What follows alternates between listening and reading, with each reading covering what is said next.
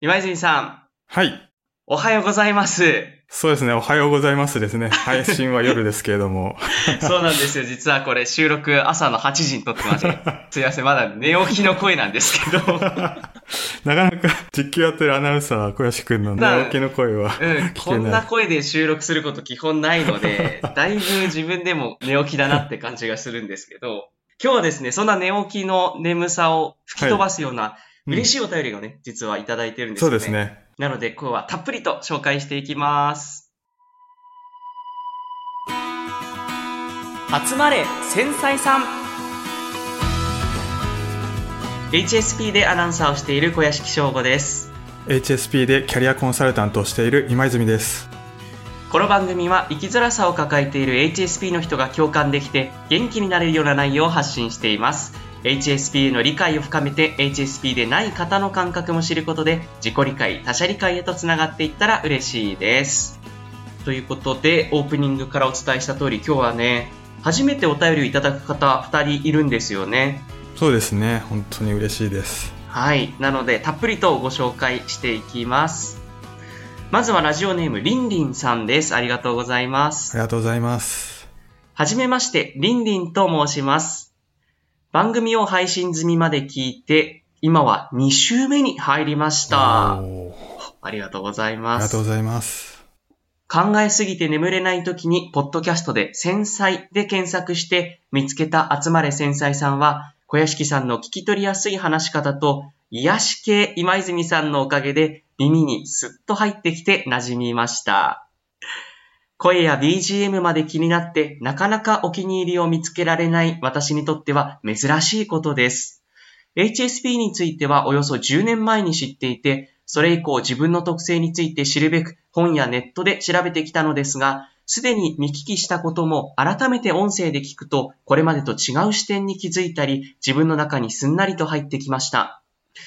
非 HSP の家族と長く過ごす間に自分の感覚を否定されたり、受け入れてもらえないことが重なり、自分の感覚こそが間違っているんだと長年苦しんできました。なぜ私の気持ちは誰にも分かってもらえないのだろうと悩んできましたが、この番組で他者理解について学んで、そもそも自分とは持って生まれたものが違うのだから、私の感覚と違って当たり前なんだと、ごく当たり前のことがようやく腑に落ちました。それでも感覚が違う人の気持ちに寄り添うことはできると思うのですが、そして同じ HSP でも程度の差があるわけで、自分の感じ方に共感してもらえることは簡単なことではないんだ。そう知ることで分かってほしい、共感してほしいという気持ちに折り合いをつけることがだんだんできるようになってきました。番組とパーソナリティのお二人に感謝です。これからの配信も楽しみにしております。ということでいただきました。いや、嬉しいポイントがね、たくさん書いてあって、本当にね、うんやっててよかったねと思いますね。本当にそうですよね。うん。やっぱりその自分の悩みとか、まあ、うん特にその繊細さんである独特の感性とか感じ方っていうのは、なかなかね、やっぱり分かってもらえないとか、どうしても気にしすぎじゃないとか言われますよね。そうですね。それをね、なかなかそういう特性だってことに気づかないとね、うん。いろいろ考えちゃうと思いますし、周りにそういう方がね、なかなかいないと、はい。そういう共有もできませんからね。そうですよね。やっぱりその5人に1人だから、いそうでいない、いるかもしれないけど、いないことの方が多いってところで、ね、お友達が必ずしも同じ繊細さんとは限らないので、うん、やっぱりちょっと分かってもらえない部分っていうのはありますよね。そうですね。あと、最後の方にね、程度の差っていうところのね、お話があったと思うんですけど、なんか HSP の中でも型がいろいろあるっていうのをはい。伺ったんで、なんかそれでもね、結構変わってくるのかなと思ったので。うん。確かにそうですよね。その同じ HSP でも、みんながこう音に必ずしも敏感なわけではなくて、うん音だったり、光だったり、あるいは人の表情だったりっていう、このいろんな部分、共通している部分はあれど、若干のね、やっぱり違いはあるっていうのを、この番組で私たちも学びましたよね。そうですね。あと、小屋敷くん、あの、HSP の中でも何型とか何でしたっけね？あ、そうなんですよ。今後ちょっとこれもテーマに扱っていきたいんですけど、私の場合は HSP の中でも HSS 型っていう、うん。一言で言うと、刺激をより求める。一見、だから繊細さんらしからぬ特徴を持ってるっていううん繊細さんなんですよ、実は。ー。うーん。なので、まあちょっとね、これもおいおいじっくりとこの番組で扱っていきたいんですけど、同じ繊細さんでも、表情、表現、伝え方、話し方っていうのも、やっぱり人によってこう差があるので、必ずしもね、見た目で、あ、この人繊細さんだなって、すぐわかるわけではないっていうのが、またちょっと難しさの一つかなというふうに思いますね。今後はそういったいろんはいな方も、そうですね。はいいろいろなパターンの繊細さんがあるんだっていうのをちょっと深く学んでいきたいですね。まあ、あとはこのリンリンさんね、やっぱりそのご家族の方がうん HSP ではない非繊細さんで、その家族の方にその自分の感覚っていうのを分かってもらえない時間が長く続いたってことですけど、うん。そのあたりっていうのがやっぱりね、苦しさにどうしてもなりますよね。そうですね。ずっとね、一緒に過ごされてる、まあ長く過ごすことの多いね、家族っていうところだと、うん。そこでまあ自分がちょっと違うような感覚を持つとね、苦しいというか、なんか生きづらさをね、どうしても覚えてしまうかもしれないですよね。うーん。まあ、あの、一つだけ、このリンリンさんにも、まあ、分かっていただきたいというか、きっとご家族の方も、あの、悪気がものすごくあって言ってるわけじゃないし、うん。本当にわからない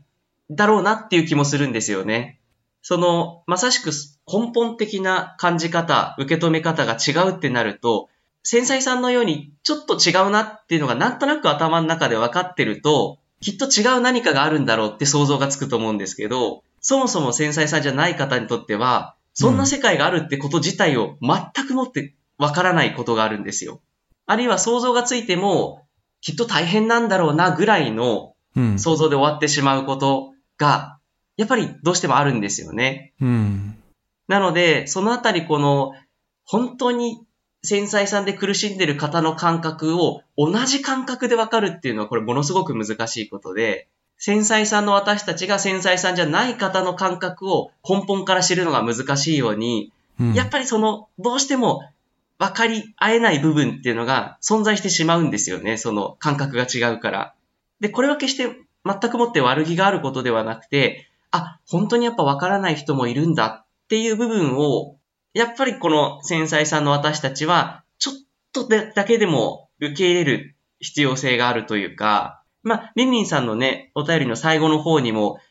この分かってほしい、共感してほしい気持ちにちょっとずつ折り合いをつけることができるようになってきたというふうに書いていらっしゃったんですけど、うん。そうなんですよね。分かってほしいなっていうのは私ももちろんあるし、皆さんお持ちだと思うんですけど、その中で繊細さんじゃない方に分かっていただく限界っていうのがある種あるっていうのは、ちょっと私の方もやっぱりこの1年2年いろいろと学んでいく中で、うん。ちょっとずつ感じてきたというか、うんまあ諦めというとちょっと言葉がね、あの、厳しい部分はあるんですけど、うん。まあそれだけやっぱり人っていうのは一人一人違うんだっていうのをすごく感じましたね。そうですね。まあ本当に個性ですよね、やっぱりね。あ、そうですね。うん。あとちょっと HSP とは関係ないところなんですけど、なんかはい小屋敷くんの聞き取りやすい話し方とか、なんか私の 初めて言われたんですけど、癒し系ってところとか。あとなんか声とか BGM まで気になってなかなかうんお気に入りの番組が見つけられないっていうところが、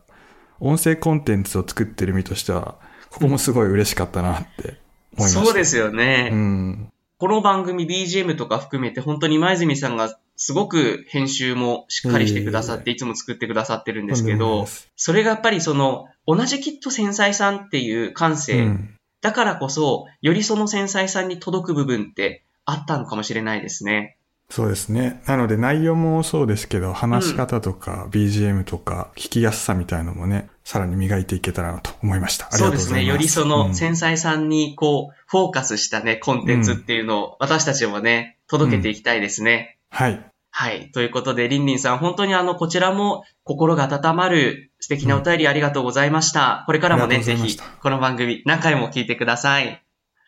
それでは、2通目に参ります。ラジオネーム、粉うどんさんからです。ありがとうございます。ありがとうございます。小屋敷さん、今泉さん、リスナーの皆様、こんにちは。こんにちは。初めてお便りをお送りします。粉うどんと申します。どうぞよろしくお願いします。お二人のポッドキャストを拝聴し、初めて繊細さんの概念を知り、試しに診断テストを受けてみたところ、私も繊細さんであることが分かりました。お二人方のおかげで、新たな視点で自己分析を行うことができました。ありがとうございます。私は幼い頃から他人に対して敏感で、一人一人の評価が気になり、自分の取った行動について後悔することが多々あります。私は将来は電車運転士になるという目標があり、都内の専門的な高校へ進学しました。現在は3年生で就職活動中です。ですが、私は勉強や校内活動で失敗することが時々あり、その度に先生方や先輩方から厳しく叱責されることもしばしばあります。指導いただくことにありがたいと思う反面、こんな人間が人の命を預かる業界に行ってよいのかと自己嫌悪が止まりません。家庭環境も相まって一人で落ち着く時間が取れず消えてしまいたいとさえ思う時もあります。お二人方は失敗をしてしまった際、どのようにモチベーションを保っていらっしゃるのでしょうか？教えていただければ幸いです。はい。ということで、高校3年生の粉うどんさんからいただきました。高校生の方からもね、聞いていただけるてると、うん、そうですね。うん本当に嬉しいですね。ありがとうございます。ありがとうございます。まあ、粉うどんさんはもうこの高校3年生で電車運転士という夢があるということですね。うーん。いや、これでも本当にすごいことですよね。そうですね。もうやりたいことがこの段階でもう明確に見つかってるってすごいことですし、うん。まあ幸せっていうか、うん。はい。今、就活生の方のキャリア相談とか受けてても、やっぱりやりたいことが見つかりませんとか、そういった質問が結構大半を占めるんですよね。はい。うん、なので本当にやりたいことが見つかってるってことはすごい幸せなことですし、もうそれがあるだけで人生が一つも二つもきらびやかになると思うので、うん。そうですね。ぜひね、その素敵な夢に向かって、今ね、まさに粉うどんさん、本当に頑張っていらっしゃるところ、だからこそね、苦しい思いもきっといろいろされてると思うんですけど、まあ、お便りの中にあった、その、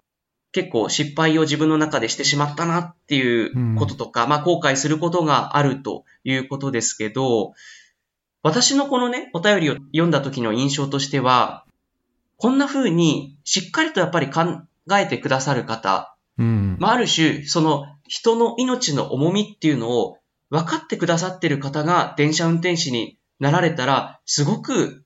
素敵なことだなっていうのを感じたんですよね。うん。やっぱりその部分っていうのは、繊細さんだからこそ、人の命の尊さとか、うんその人を傷つけてしまった時の痛みとか、うん。苦しさっていうのを自分がこう体験してるからこそ、他人に対してもやっぱりすごく慎重になるんですよね、どうしても。で、それって自分にとっては辛かったり、うわ、人を傷つけてしまったらどうしようっていう不安とか恐怖にもつながってしまうんですけど、でもその不安とか恐怖って、その痛みがわかるからこそ、きっと持つことができると思うんですよ。だとすると、やっぱりこの、ね、電車の運転をするって、もちろんその人命を扱う、ものすごく大切で重要なお仕事だと思うんですけど、うんその重要さっていうのを今の時点で、まあ、知っていらっしゃる、自覚していらっしゃるっていうのは、私とすると、もうそんな運転手さんがいたら、うんむしろ喜んで乗りたいというか、こちらとしても、なんかその、仕事の重み、仕事の大切さっていうのをやっぱ理解している方に、そういうお仕事ついていただけたら、本当に心強いなって率直に思ったんですよね。多分もうめ目標が明確だからこそ、うんその今の自分とその目標を実現するための自分というか、うん。そこに対する問題点が自分の中で見えることによって、まあ、不安になってしまうのかなと思うんですけども、逆に言ったらそれだけもう明目標が明確。今高校3年生って書いてありますけど、はいその高校へ進学するのも電車の運転士になるって目標がありって書いてあるので、多分もう中学生ぐらいからうん。目標が明確だったのかなと思ってて。はい。なので、昔からの夢な分、光り輝く分ね、その目標が、それに対する不安が出てくるのかなと思うんですけど、はい。小屋敷君も多分同じパターンですよね。そうなんです。今、ううんと。。今泉さんのお話聞いてて改めて感じたのが、自分も本当に今のこの仕事したいと思ったのが中学生ぐらいの時で、うん。高校の時からまあどうしていったらいいだろうっていうのをずっと考えて、で、やっぱりその大学の時もなりたいっていう気持ちが強い分、それだけのこう努力もしたいなって気持ちがあるんですけど、それの反面やっぱりなれなかったらどうしようとか、うん。あるいはその練習してる時とか、それこそ実際に試験、就職活動している時も、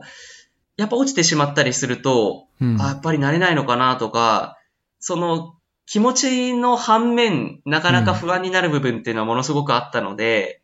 そういう部分で不安を感じたり、どうしよう、うまくいかなかったらなって考えてしまうのは、まあ本当にまさにそのなりたい気持ちっていうのが強いんだなっていうのを、まあある種感じられる場面というか、そういうお気持ちになった時は、あ、それだけ自分はやっぱり電車運転士って仕事に憧れているんだっていうのを気づく一つの、まあ、きっかけみたいな感じで捉えていただけると、きっと粉うどんさんもちょっとね、気持ちが楽になるのかなって気はしましたね。そうですね。もう目標がしっかりしてるからだと思えば、ううんん、ちょっと楽になるかもしれないですね。そうですね。まあ、あとはその、最後にあった失敗してしまった時にどういうふうにモチベーションを保つか。ね、うん。これはやっぱりすごい難しい問題ですよね。うん。どうしてもね、やっぱりうまくいかなかったことがあると、特にその気持ちが強い部分で失敗してしまうと、どうしてもやっぱ落ち込むっていうのはあると思うんですけど、今泉さんだったらどうします？なんかその、自分のこれ頑張りたいってとこで失敗してしまった時とか、どういうふうに、回復させていますね。例えばミスを起こしてしまった日とかは、もう早めに寝ますね。あ、その日はもうとりあえず早めに寝る。はい。でも次の日早く起きて、うん。で、まあその、寝るだけでも全然考え方が変わるんですよね。うん。なので、まあミスをしてしまった日はもう切り替えるために早く寝るっていうところですかね。うん。早く寝る。はい。で、朝になると思考も夜よりも前向きになるんですよね。脳の仕組みとして。うん。なので、次の日の朝に改善策を考えるっていうか、はいうん改めて振り返るというか。確かにそうですよね。それ私もなんか本で読んだことがあって、うん。夜は基本的にネガティブにこうなってっちゃうんですよね、思考の仕組みとして。で、逆に朝っていうのはフレッシュな分、いい方に基本的に行きがち。だから、朝に考えた方が、むしろね、あの、前に進めるというか。そうなんですよね。失敗をどうやって前向きに捉えて、糧にするかっていう風な考え方にね、朝の方がつながりやすいかなと思いますね。うんそうですよね。はい。まあ、あとはその、まあ、例えば、落ち込んだ時って、寝ようとしてもなんかこう、頭の中に勝手に蘇ってきちゃったりみたいなのがう、ん私結構やっぱりあるんですけど、はい。なんでそういう時は、物理的にもう眠くなる状況を作るあっていうのは一つの方法かなと思っていて、例えばですけど、まあ体を動かしたりとあ。か、ああ、いいですね。うんね、私の場合その自転自転車に乗るのがすごい好きなので、もう強制的に10キロ、20キロ自転車を漕ぐと、その日はやっぱりもう疲れて、まあ考えようとしてももう考えられずに寝ちゃったりとか結構あるんで、その身体的に結構疲れさせるっていうのは、なんかもうリセット機能じゃないですけど、はい自然ともう考える前に寝たりできるので、うん。もしね、その、コナウドンさん何か好きな運動とか体を動かすのがあるのであれば、すごくおすすめですし、まあ本当になんかもう、何にも、こう、体を動かすの運動あんまり好きじゃなくてってことであれば、もうウォーキングとかでも全然いいと思うので、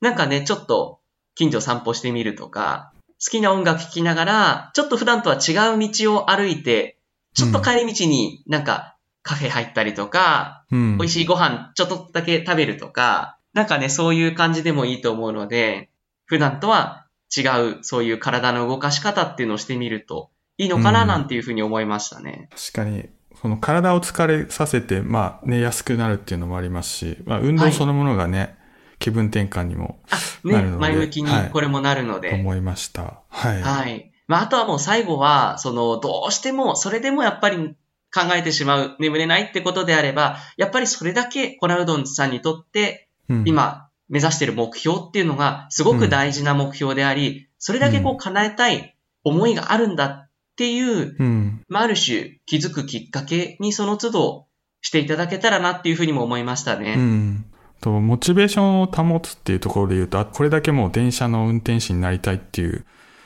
明確な目標があるので、まあその電車の運転手さんを見に行って、数年後の自分を想像するっていうのもいいかもしれないですね。確かにそれいいですね。実際にそのね、されてる方を見たら、よりこう、自分もなりたいって気持ちをうん。持ったりとか、あとはそのきっかけになった何かがもし、うんそのどこどこの電車で乗った時とか、なんかタイミングとしてあるのであれば、うん。それを思い返すって結構ね、その原点に帰るじゃないですけど、原体験的なことですよね。はい。うん。なので、もしね、その何か明確に持つようになったタイミングがあるのであれば、何かそれを思い出す。何でも、その写真でも、その電車でも、何でもいいと思うんですけど、うん。そういうのをちょっとね、想像するだけでも、思いっていうのはまた蘇ってくると思うので、うん。ぜひね、この番組、私も今泉さんも、コナルドンさんのね、目標が叶うことを応援しておりますので、ぜひこの番組にまた何かね、進捗などあったら、ぜひ送っていただけたら私たちもね、一緒にこうんう応援しながら頑張っていきたいと思いますので、はい。またぜひ送ってください。はい。お待ちしております。